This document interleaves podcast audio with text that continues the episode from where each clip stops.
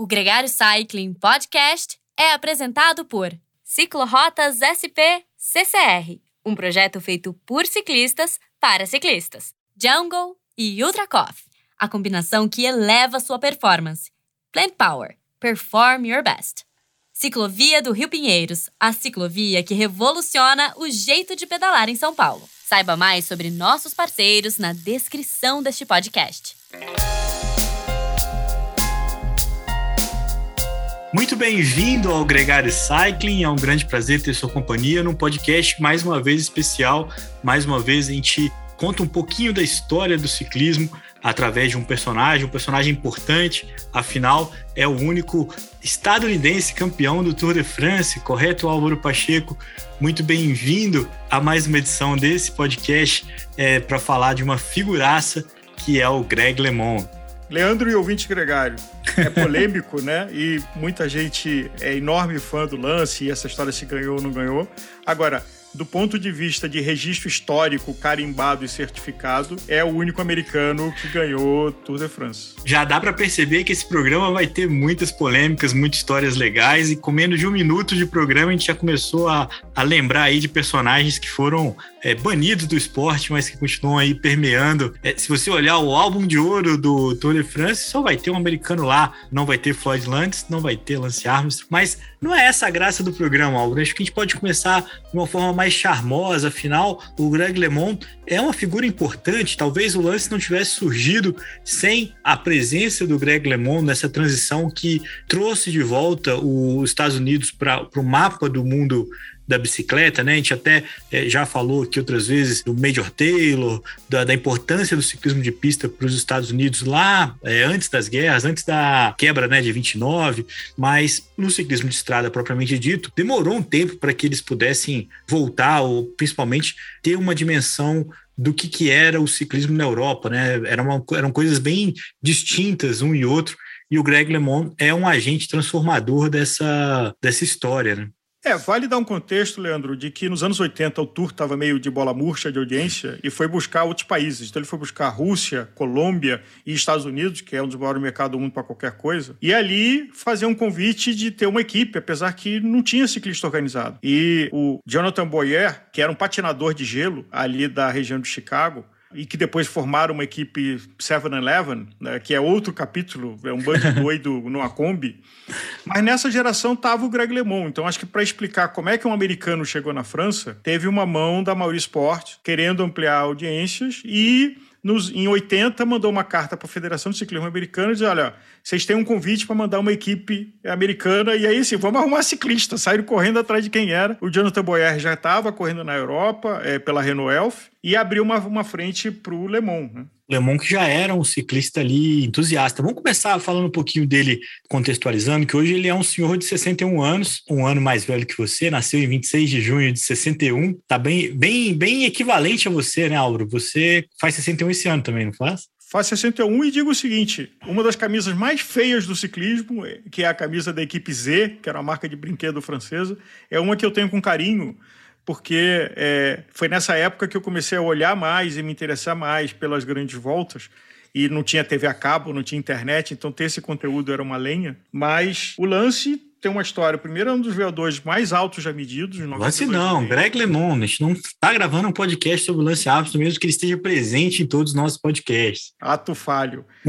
Greg LeMond tem um dos veadores mais altos já medidos, 92,5. Só para quem não tem referência, acima de 70 você já é um, um autor competitivo. Síndrome de déficit de atenção, que é um desafio para um ciclista ter um problema de foco, mais uma capacidade biológica, fisiológica extraordinária. E em 61, declarado isso, aí depois ele é adolescente, apoiado por uma loja que trazia Tinelli para os Estados Unidos, que era a De La Santa, foi campeão júnior em 78, teve medalha em 79, campeão, o primeiro americano a ser campeão mundial de ciclismo de estrada em 83. Então, não é desprezável o que ele, o que ele construiu claro. e até chegar na épica batalha, no que é considerado um dos melhores livros de ciclismo, que é, é o Slaying the Badger, uh, é. de 85 86.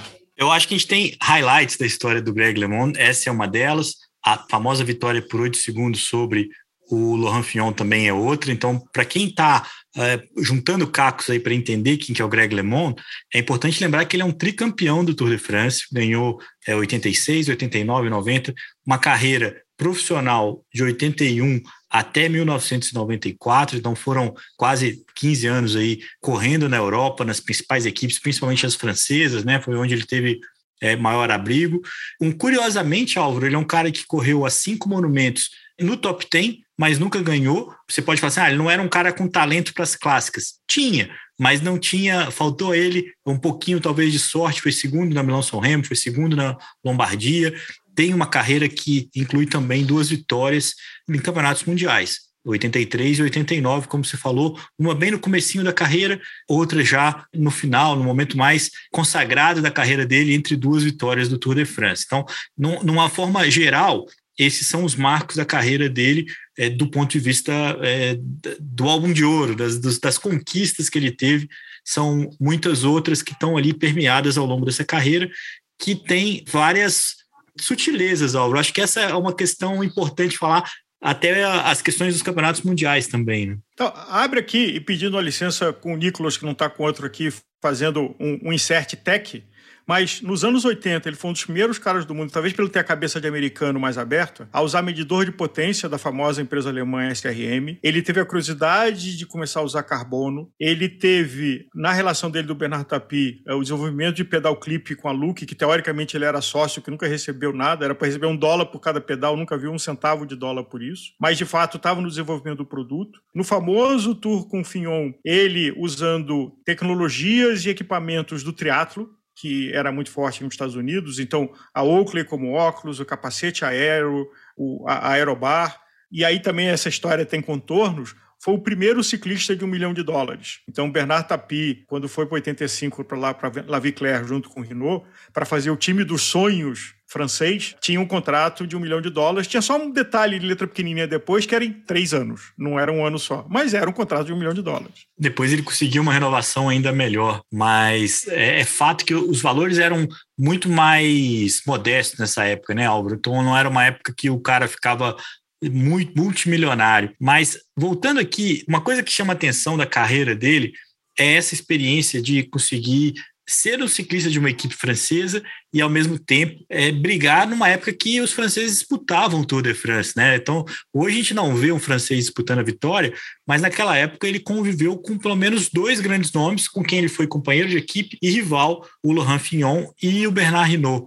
A biografia conta muito bem essas histórias, né, Álvaro? O Slam the Badger, que é um livro fantástico e que tem um documentário na ESPN que pode ser visto a qualquer momento, que é muito legal também, conta um pouco dessa experiência de 86 86. Vamos relembrar essa chegada, porque em 86 ele foi o líder da equipe, ou deveria ter sido o líder da equipe é, no Tour de France. Mas o Bernard Renault, que tinha ganhado cinco edições do Tour, é, não estava muito afim de assumir esse papel de gregário, né? Como é que foi essa chegada para o Tour de 86? Passa um pouquinho do contexto do the Badger. Eu acho que ela começa em 81, quando existia a equipe Renault, que era o, uma das grandes campeãs, e que o Renault estava junto dela. Saiu-se para fazer uma concorrência e, e, aí um dono de, de, de lojas de conveniência, é, que era o bilionário da época, tipo um Donald Trump francês, o Bernard Tapie, resolveu colocar todo o dinheiro que fosse necessário para ter a equipe que ganhasse tudo e sendo uma equipe francesa. Então ele primeiro contratou o Renault, tinha também, se eu não me engano, o Cyril Guimard como diretor técnico, que é uma pessoa épica é, da história do ciclismo dessa geração. E na sequência, para atrair, porque ele abriu loja nos Estados Unidos, contratou o Greg LeMond. Só que uma coisa que deu errado, porque o primeiro ano de contrato, que foi 85, o Renault deu uma fraquejada e o Le Mans estava com os 12 cilindros ligados durante o Tour. E aí, Leandro, eu passo a bola para você, que é uma autoridade muito maior desses detalhes, do que, que foi esse Tour de 85, porque ele faz um link fundamental para todo o drama que aconteceu no Tour de 86. A verdade é a seguinte, né, Albert? A gente tem um número mágico no ciclismo, que são as cinco vitórias no Tour de France. E o Renault tinha quatro, e, e queria a quinta para se igualar ao Ed Merckx, ao Jacques Petit, que era o francês que tinha essa, essa, conquista também, e se tornar um dos poucos que tinham essa conquista. Depois do futuro, o Indurain empatou nesse número, se juntou esse grupo, e o Lance Armstrong ultrapassou até conquistar sete vezes o título. Mas o Renault tinha ali para quem tem já é uma história um pouco mais antiga também, né? Mas o Chris Froome e o Bradley Wiggins viveram uma situação parecida. Naquele contexto do Tour de 85, o Le Monde já parecia mais fácil, é mais é, forte do que o Bernard Hinault. E o Bernard Hinault conseguiu convencer o Le Monde que aquilo ali era um momento muito importante para a vida dele, é, conquistar, conquistar o quinto título e, e ter essa consagração, e convenceu, é, de fato, o Le a ajudá-lo de uma forma que no, no, ano seguinte ele ia retribuir essa, essa gentileza. Então foi mais de uma situação naquele tour onde o, o, o Greg LeMond namorou a vitória, mas não, não fez isso em respeito ao seu líder, para que no ano seguinte ele tivesse a condição de brigar pelo primeiro título, teoricamente, partindo do princípio que o Renault, com cinco títulos, estaria satisfeito. Mal sabia ele que ninguém tem o apelido de texugo à toa, né? O Renault estava ali sedento pela oportunidade de conquistar seis e se tornar maior do que o Ketil, maior do que o Max, né? E aí a confusão desenrolou. E o Renault, vale o parênteses, é, é texugo marrento. Então, se você buscar aí na internet, você vai ver fotos dele brigando no soco, no meio de etapa, é, com aquela cara é, amarrada dele. E até hoje, ele é um embaixador do Tour de France. Você vê ele no pódio, já mais amenizado, mas é um cara é, marrento. É, e bem... francês, numa equipe francesa, ali, o que, que esse americano está fazendo aqui? Vai para o teu lugar, moleque. Até bem pouco tempo o Bernard Hinault ficava no pódio do Tour de France, né? E, e, uma vez o cara tentou entrar no pódio ali, fazer um away, ele empurrou o rapaz do pódio, do jeito que o cara veio, ele voltou. Uma cena que chamou muita atenção para quem não pôde ver o Renault competindo, ele teve essa situação. E para quem não se lembra e escuta a gente aqui no Agregário, o Edu Gasperini contou a história da bicicleta de madeira dele aqui e citou o ciclista com quem ele pedalou e, e que foi é, meio grosseiro, meio sisudo. É o Bernard Hinault, que, que desdenhou da bike de madeira, falou que não ia conseguir chegar no final do pedal. É uma figura extremamente exótica do, do pelotão, um grande ciclista, um dos maiores da história, mas que tem essa característica mesmo, um cara de, de poucos amigos, o Lemon acreditou que ele ia ser amigo dele, que ia trabalhar para ele em 86. O Lemon fez um grande tour, tinha vantagem, mas em um determinado momento o, o Renault se encorajou, Álvaro. Ele achou que ia dar para ganhar o sexto ali, mesmo com o, Greg LeMond já de líder da prova. Pois é, aí já estamos falando do Tour de 86, porque no intervalo de 85 estava a promessa e saiu na imprensa que, né, que ano que vem a equipe, o Renault vai retribuir, vai trabalhar. Mas aí todos os franceses, como assim? Uma equipe francesa vai trabalhar para um americano ganhar? E na oportunidade do Renault ir para o sexto é, e quebrar um recorde que ninguém tinha feito ainda, uh, ah, para o quinto, desculpa. Uh, e todo um zum, zum, zum, até quando chegou no começo do Tour de 86, começou a história do Renault, falou, não, não, decidimos aqui que quem chegar é, no, depois do contrarrelógio na frente é para esse que a equipe vai trabalhar. E aí começou um clima de guerra dentro da equipe, e uma equipe francesa que tinha um francês que podia quebrar um recorde e um americano ali que teoricamente é o mais forte e tinha uma dívida para receber. E esse foi o contexto do Tour de 86 que o livro fala, que o documentário da ESPN fala, que foi emocionante, porque dormindo com o inimigo, literalmente. E tem passagens no filme tem uma cena genial que depois da etapa de Alpe d'Huez tem uma coletiva de imprensa aonde os dois estão falando e o, e o, repórter cutuca e fala assim: Bom, Renault, e agora? É, então você vai trabalhar para o Le Mans, né? Aí o Renault vira e fala assim: Não, não, não, não. Quem tiver mais forte é para quem a equipe vai trabalhar. A cara do Le Mans, que está gravado lá no vídeo, olhando assim: Como assim? É, e tudo que a gente combinou. Até porque naquela etapa ele tinha dado meio roda para o Le Mans. Eles chegaram juntos, Eles abraçados. Chegaram juntos, levantar abraçados. Eles acharam que então... tinha selado a paz ali, né? E na verdade, é. não. E aí, coisas que aconteceram. Primeiro, chegou uh, o diretor esportivo do Tour de France, uh, e isso está no livro, e chegou para a família do, do Le Mans que estava ali e falou assim: Olha, eu sou diretor do Tour, mas eu não consigo garantir a sua segurança, porque você é um americano numa hora que a França inteira está torcendo por outra pessoa. Lembrando de que Ed Max já tinha tomado um soco no estômago e que o Lemon chamou um pouco antes a família dele para cozinhar a comida dele separado. Ele dormia com a bicicleta dentro do quarto, porque ele não confiava na própria equipe que pudesse sabotar ele, pudesse sabotar a comida que ele estava comendo, a bicicleta que ele estava correndo. ele ficava, davam comida para ele, ele trocava com outro em cima da hora. Então, assim, é uma guerra declarada. É um livro excepcional, é considerado um dos melhores livros que fala sobre o assunto de ciclismo, mas mesmo para quem não gosta de ciclismo, é uma leitura fascinante. E essa guerra foi persistindo palmo a palmo, etapa a etapa. É, não, então, e, e, teve o. A diferença não era pequena, né? Não era uma coisa assim, eles estão separados por uma bonificação, ou era 2 minutos e 45 a, a diferença quando eles chegaram no topo do Alpe d'Huez lá juntos e que a vitória ficou com o Renault. Então, o Le Mans não estava se sentindo ameaçado ou do mesmo nível do, do Renault. Ele estava se sentindo superior e absoluto ali na, na autoridade para vencer não só o Renault, claro, mas todos os outros ciclistas rivais das outras equipes, né?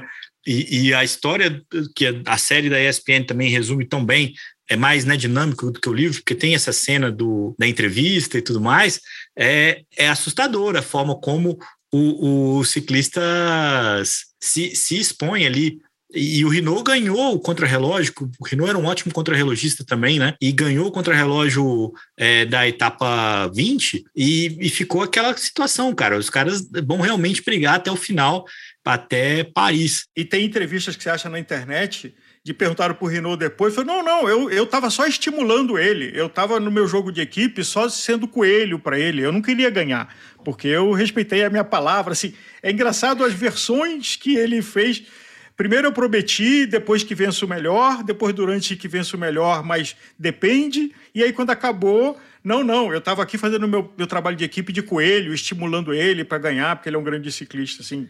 É uma história curiosa, né? Ter, ter visto isso é, em tempo real, né? Ter visto isso na época deve ter sido algo realmente é muito marcante, né? Imagina, é uma, é uma rivalidade.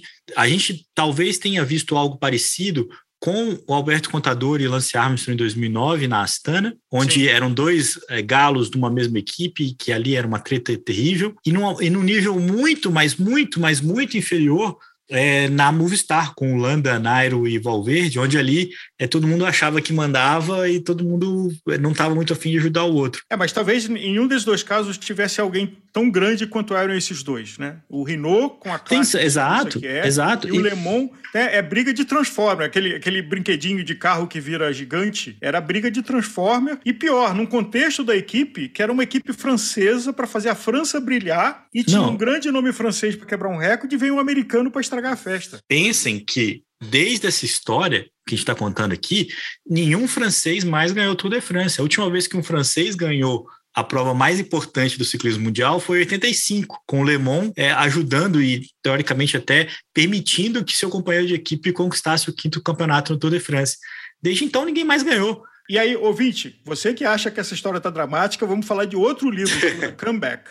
Em 86, Isso. ele dominou o Tour, e aí, em 87, ele quebrou o pulso e não pôde correr o Tour, então estava fora da temporada. E aí estava num acidente, foi caçar Peru com os amigos lá e o familiar nos Estados Unidos, com aquele negócio de cartucho, que tem um monte de pelota dentro daquelas espingardas. E o infeliz do cunhado dele, que nunca tinha ido caçar na vida, confundiu o Greg LeMond com o Peru e deu um tiro, ficaram 60 pelotas dentro do corpo dele. Quase que morre porque não tinha resgate, só foi resgatado porque tinha um helicóptero de uma empresa, de, um, de uma televisão que estava por perto, porque ele perdeu 65% do sangue, ficou assim a minutos de morrer, foi fazer cirurgia, ainda ficaram 40 pelotes dentro do corpo dele, perto do coração, perto do fígado, inclusive tem uma contaminação que o resto da vida de, dessas essas pelotas, esses, esses, cilindros dentro do cartucho soltando no organismo dele. Né? A equipe que, que ele estava, francesa, chamou o contrato e falou: bom, esse cara aqui está perdido, vamos cancelar o contrato. Ele ficou sem, sem equipe. E só em 88, no final, no último momento, ele assinou com a ADR, que o Johan Museum, que já teve aqui na Gregário com a gente, era companheiro de equipe dele.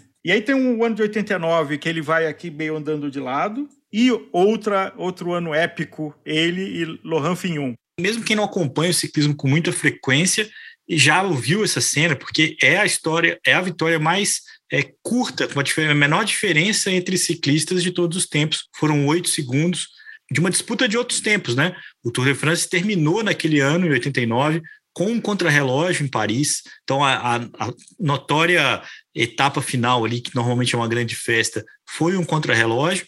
E o Laurent Fignon, o ciclista que liderava o Tour de France, que ia voltar a, a dar uma vitória francesa para o Tour, liderava com uma certa vantagem, não era um cara bobo no contrarrelógio, então não era uma coisa assim, uma reversão previsível, e o Greg LeMond fez uma exibição assim completamente é, fora do, de qualquer referência, foi por muitos anos, tem a impressão até que ainda é o contrarrelógio mais rápido da história, o que permite uma, aqui uma corneta, tá, Álvaro? Porque essa coisa do Lemon nunca ter se dopado e ter colocado o melhor tempo de um contrarrelógio porque usou um clipe de, de triatlon, de triatlon é uma coisa que beira a inocência para mim, porque desde então os caras usam clipes cada vez mais tecnológicos, cada vez mais doping e não conseguiram é, reprisar essa velocidade, assim. Então é uma coisa meio fantástica. Mas infelizmente vale sempre um asterisco do lado de qualquer feito. É. E mas o mais legal é a história ser contada que é a virada, né? O cara tinha ali uma desvantagem significativa e... Pelos 50 segundos. Assim, e, e, durante as etapas, um ganhava uma etapa, outro ganhava outra. Eles eram de equipes diferentes, né? O Le Mans na DR e o Fignon na, me ajude... Superu. Na Superu e que um ganhava uma etapa, outro ganhava outra etapa, aí chegava no contrarrelógio, os dois eram ótimos no contrarrelógio, então um ganhou um, ganhou outro, até na etapa 20, e nesse ano era exceção que a 21 não era uma amenidade de bater champanhe, mas era uma prova que valia ainda para o tempo que era o ataque, tanto que foi um contrarrelógio individual. Então na 20, o Fion estava 50 segundos na frente e todo mundo falou, já levou, é só protocolar. E o Le Mans foi para cima, tirou os 50 segundos e botou 8 segundos em cima. É outra cena que vale olhar no YouTube, porque é histórica e a reação dos dois, como o Leão estava em segundo, ele chegou antes. Então ele ficou olhando e todo mundo olhando o, o acabar o contrarrelógio dele. E depois a França despencou, né? Quase que cai a Bastilha de novo. É, como é que pode o cara que estava com 50 segundos é um contrarrelogista melhor, é um ciclista maduro, é um herói francês do momento, perdeu por 8 segundos para um americano. E, e, e, foi curioso mesmo, porque eles alternaram a camisa amarela, né? E o Fignon pegou no d'Huez, né? Na mesma montanha que o, o Renault chegou junto com o Greg LeMond em 86, é, foi a montanha que o, o Le Mans fraquejou ali e tomou um tempo que permitiu essa virada. Então foi uma coisa. Depois ele ganhou uma outra etapa ainda antes do contrarrelógio final, Greg LeMond, e, e, foi entrando nessa disputa, foi, foi, chegando perto. 50 segundos não é uma diferença normal de se tirar nesse nível de, de ciclista, né? E não era, uma contra, não era um contrarrelógio tão longo assim, era um contrarrelógio de 24 quilômetros e meio. Ficou para a história, ficou para a história, e tanto que a gente está falando isso aqui já faz quase 20, 35 anos. Né?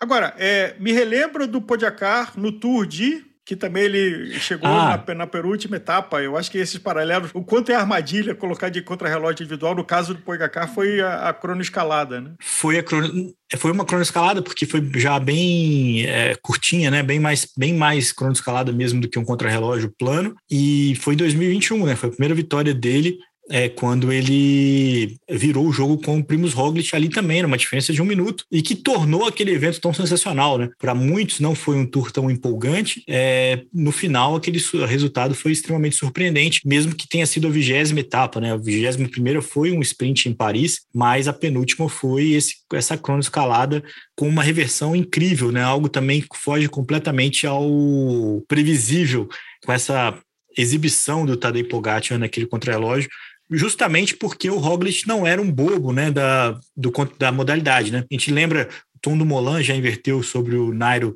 né, no Giro de Itália recentemente, é, próprio Cadel Evans e o Andy em 2011, né, porque o, o, o Cadel Evans tinha uma crono superior, mas como foi essa é algo realmente que a gente não deve ver novamente tão cedo de dois fenômenos, né? Porque o Fion também já era um campeão do Tour de France, já era um cara consagrado que não conseguiu defender a camisa amarela em Paris, né? E você mencionou estatísticas do, do Greg LeMond, e vale aqui só relembrar: quatro Tour de France, dois campeonatos mundiais, vencedor de cinco estágios do Tour, 31 vitórias, participou em 16 grandes voltas e venceu 20 clássicas. Então, assim, não é que ele foi só coadjuvante. Foi, em 86, segundo mais ranqueado e em 89, o quinto mais ranqueado do ranking geral de ciclistas. Então, só para lembrar, esse americano que mais do que americano grande ciclista, o que, que ele fez de um país que naquele momento não tinha tradição do ciclismo. Então ele estava literalmente operando ali no porta-mala do carro, né? E uh, correndo para uma equipe que não era grande que a DR e depois numa equipe que era grande, mas que ele estava ali jogado para a porta dos fundos. Então acho que muito do mérito desse ciclista é de que ele não teve uma estrutura, e quando a gente fala do outro, do Lance Armstrong, que teve o mérito de construir toda uma estrutura para o bem e para o mal, é, o Greg não tinha essa estrutura. O Greg foi faca nos dentes, na raça, na capacidade biológica dele. Nunca foi suspeito, mas como você bem disse, tem sempre que colocar um asterisco. Nada se fala ou se suspeita de doping, mas também se sabe que desde os anos sempre no ciclismo, tem um livro que a gente já falou aqui outras vezes sobre cuspindo na sopa, né? Spitting the soup, a história do doping é, e esporte de endurance vem desde o século XIX. Eu, eu tenho confiança nele, acho que faz sentido a, a história que ele construiu, a trajetória dele. Eu acho que ele foi um cara que é, se expôs muito com o antidoping, né? Primeiro em sair da equipe porque desconfiava da, da, dos procedimentos, depois a própria aposentadoria dele, quando ele começou a falar que os caras que estavam ali estavam é, tomando coisas que eram é, superiores ao que ele poderia é, fazer e tudo mais. Então, não estou reduzindo, não. Eu só acho curioso, porque muitas vezes a gente fala, não, ele ganhou a crono final em 89 porque implantou ali ajustes tecnológicos que permitiram que ele andasse muito mais rápido do que os outros e usam como exemplo o clipe de guidão, né, do triatlon, só que esse clipe ficou. e eu acho, eu acho curioso o fato de que o que ele colocou na primeira vez que se usou um clipe de guidão num contrarrelógio, é um clipe de triatlon num contrarrelógio, uhum. isso é algo que nunca mais alguém conseguiu é, imprimir numa, numa prova como essa. Mas de forma alguma eu estou questionando, acho que a gente vai falar disso mais para frente, porque selou um pouco o destino dele né, a, a essas decisões de, de se expor, né, de comprar essa briga contra o doping. Ah, e falando do clipe, a grande polêmica é de que ele e o Fion, que não ficaram inimigos eternos, né? E tem coisas que você acha no YouTube de deles dois conversando, e o Lemon dizendo de que se o Fion tivesse corrido com clipe e com capacete aéreo, porque os dois estavam com a roda fechada atrás, que o, ele não teria conseguido tirar os 58 segundos.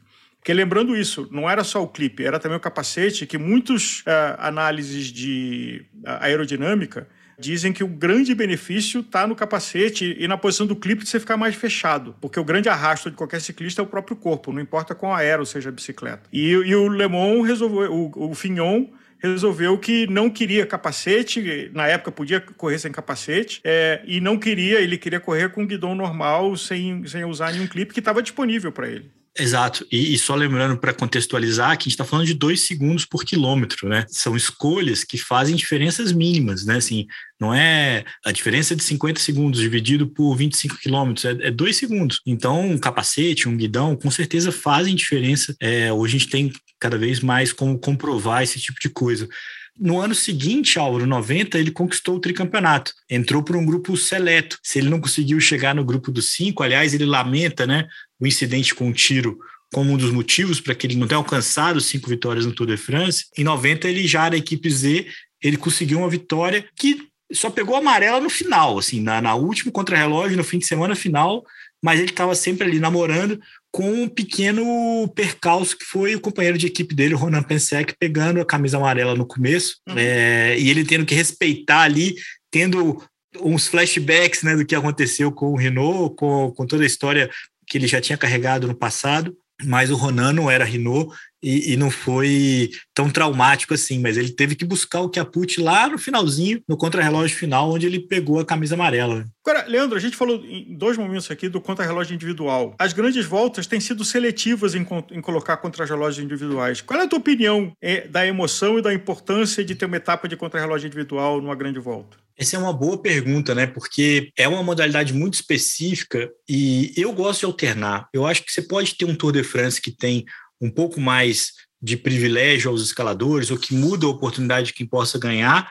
E então eu não repetiria sempre o mesmo formato eu gosto quando muda. Mas o fato de diminuir diminuir cada vez mais o contrarrelógio é uma coisa que me intriga assim. É, até porque por exemplo nesse momento a gente tem bons ciclistas que se defendem muito bem no contrarrelógio. O próprio Renko o Pogacar o Jonas Vingegaard é, até bem pouco tempo a gente tinha um tom do Molan. Então dá para ter jogo. O próprio Roglic também é um cara que, que tem um bom contrarrelógio.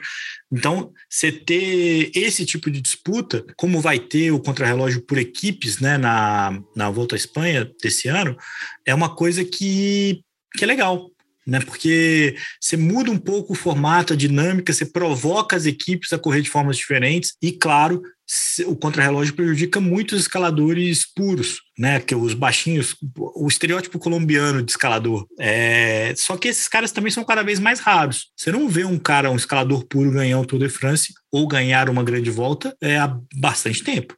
Acho que essa, o próprio Nairo já tem aí 2016, ou o Pantani, também polêmico, que vale um programa é, no futuro, né? Exato. Então, assim, a gente já não tem mais esse perfil escalador puro.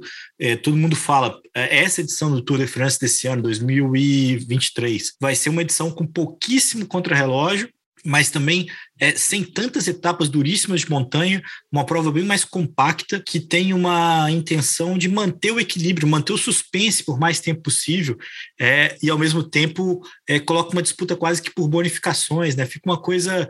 É um cobertor muito curto é, as escolhas de roteiro de grande volta, né?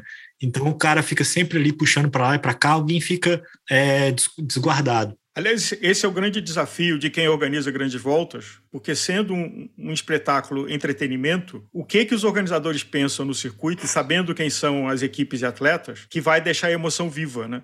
Ou que começou a acontecer é, com lance que chegava a hora que perdia a graça, porque ele estava andando numa dimensão tão diferente e a audiência cai, porque na hora que você já sabe quem vai ganhar. É. É, a gente teve, esse ano de 2022, um tour que foi histórico e genial para todos nós que assistimos e a cobertura que você liderou mas é raro, né? É, geralmente da segunda para a terceira semana fica meio já decidido, a audiência começa a cair. Nesse ano teve a virada lá onde o Pogacar deu uma piscada errado e o Vinga assumiu o domínio da prova. Eu acho que esses são os ingredientes essenciais para uma grande volta. E eu compro essa briga com frequência, assim. O roteiro, o palco, ele oferece as opções, mas a postura dos ciclistas e principalmente o não domínio é, absoluto do favorito são os ingredientes que fazem a disputa ser emocionante. Esse Tour de France 2022 talvez não fosse é, tão legal se quem tivesse vencido aquela etapa onde o Vingegaard abriu tanto tempo sobre o Pogacar fosse o contrário, porque ninguém ia acreditar que o Vingegaard ia virar aquele jogo, todo mundo ia achar que as etapas estavam desenrolando com uma certa normalidade, enquanto nesse contexto todo mundo ficou achando, será que dá, será que não dá, o Pogacar é muito melhor, o Pogacar vai virar, o Pogacar vai virar, você tinha o suspense, você tinha emoção. Então acho que essa é uma... Eu sempre prefiro é, embates onde você tem o suspense de quem vai ganhar independente do roteiro, assim, eu acho que isso é, é preponderante na minha cabeça. E de duas cenas que me vem à cabeça desse tour, um que logo antes dessa subida que o Pogacar é, abriu o bico, aparece ele para a câmera ali estava a passeio, estava é. cavaleiro, é, rindo, achando graça e depois errou. E a outra foi o tombo que é, ele varou a curva e, e o Vindiga esperou, né? esperou, esperou ele e, e se cumprimentaram é, muito polêmico, assim. É uma bela atitude esportiva, mas gente que quer ver o circo pegar fogo, se ele não te deveria ter entortado ali. É, mas acho que são dois dos vários momentos marcantes desse Tour de 22. É, então, acho que essa, essa é uma experiência legal. E, e agora, só para finalizar o assunto do contrarrelógio individual, é, é, cada vez menos televisivo, né? Um evento que o cara demora uma hora, uma hora de 45 quilômetros, 50 quilômetros de contrarrelógio, que demora uma hora para completar, é uma coisa que é, não consegue convencer uma transmissão de que faz sentido, sabe? Então é uma. É, é, eu acho que é difícil também para quem organiza o evento, para quem precisa da audiência, é, fazer essa, essa escolha, né? As etapas estão menores por causa disso e os contrarrelógios também estão cada vez menores por causa disso. Não tem um, não tem nenhuma, não tem nada que me convença de que não vale a pena ter o contrarrelógio não, mas eu consigo entender o, os motivos. Não, perfeito, até porque, antes de tudo, é um espetáculo, é um entretenimento uh, e precisa de audiência, precisa de retorno para a publicidade. E, e, é difícil torcer no conta-relógio individual. Você tem que é. ter uma informação muito precisa e aí os gaps de quanto está cada um, assim, não é fácil como espetáculo televisivo fazer isso funcionar. Agora, só seguindo aqui com, com o Greg LeMond, Álvaro, depois dessa vitória no Tour em 90, as vitórias começaram a raliar, né? Ele teve algumas participações é, interessantes, é, mas já não foi mais a mesma coisa, ainda pela Z, depois pela GAN, e começou a ter um papel também, como você falou, da, de como ele gostava da, dos avanços tecnológicos, também empresarial, né? De ter ali uma visão, de ter uma continuidade no ciclismo é, de outras formas. Né? Ele chegou a ter uma marca de bicicleta, né? Inclusive, outra das polêmicas dele com Armstrong, porque essa marca foi independente, aí depois ele subcontratou a Trek para fabricar de bicicletas, e o Lance, que tinha uma relação muito próxima com a Trek, jogou firme com a Trek que cancelasse o contrato com ele. Então ele ficou sem fornecedor.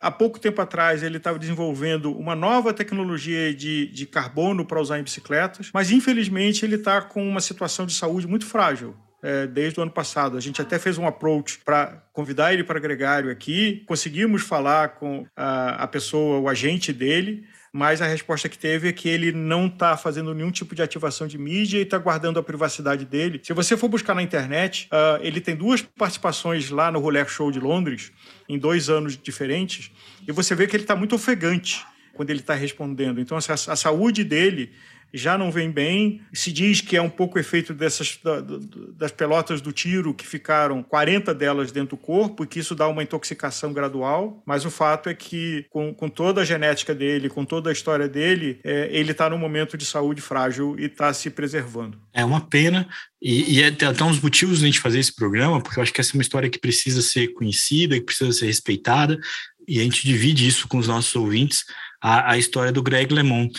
É uma história que está muito bem retratada, como o Álvaro disse, tem pelo menos dois livros muito bacanas, o Slaying the Badger e o Comeback. Tem também o especial da ESPN, que se eu não me engano ainda está disponível no Watch, é, no Star Mais. Está disponível né? no Watch, ele estava antes no YouTube geral, não está mais. Então você precisa entrar pelo ESPN Watch para ter acesso, que é uma série de documentários muito legal que a ESPN fez, que é 30 por 30. Isso. Que são 30 minutos de coisas muito importantes do esporte de todas as modalidades. E nesse caso tem uh, Greg LeBon e Bernard Hinault em 86. Seis. É uma história que vale muito a pena. Recomendo também a história do Tour de 89, contada pelos nossos amigos da Português Cycling Magazine, que é um podcast Tuga, é, que contou aí o, contexto também dessa, dessa caminhada do Greg LeMond vencendo o Laurent Fignon no último contrarrelógio com a menor diferença na história de oito segundos. E e tem bastante conteúdo aí para todo mundo ficar um pouco mais é, informado, quem tiver curiosidade de saber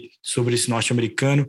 Álvaro, sempre uma grande companhia, falar um pouco da história do ciclismo, lembrar um pouco dessas é, nuances, né, de como, de como que a gente chegou até aqui, né? Ninguém se apaixona pelo ciclismo sem essas grandes histórias.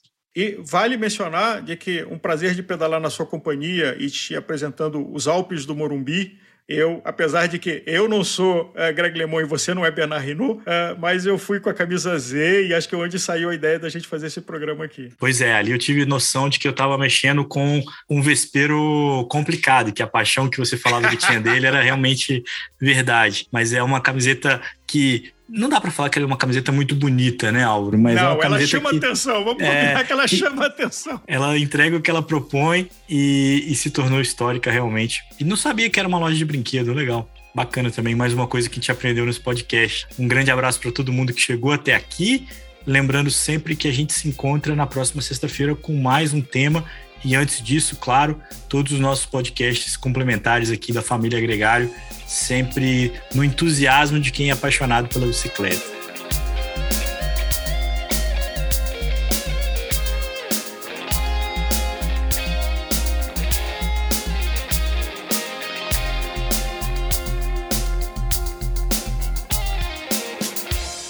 Conheça os produtos Gregário, itens de qualidade com a nossa identidade a caramanhola preferida do pelotão com a nossa cara. Conheça a Fly Elite, edição especial Gregário. O link está na descrição desse podcast.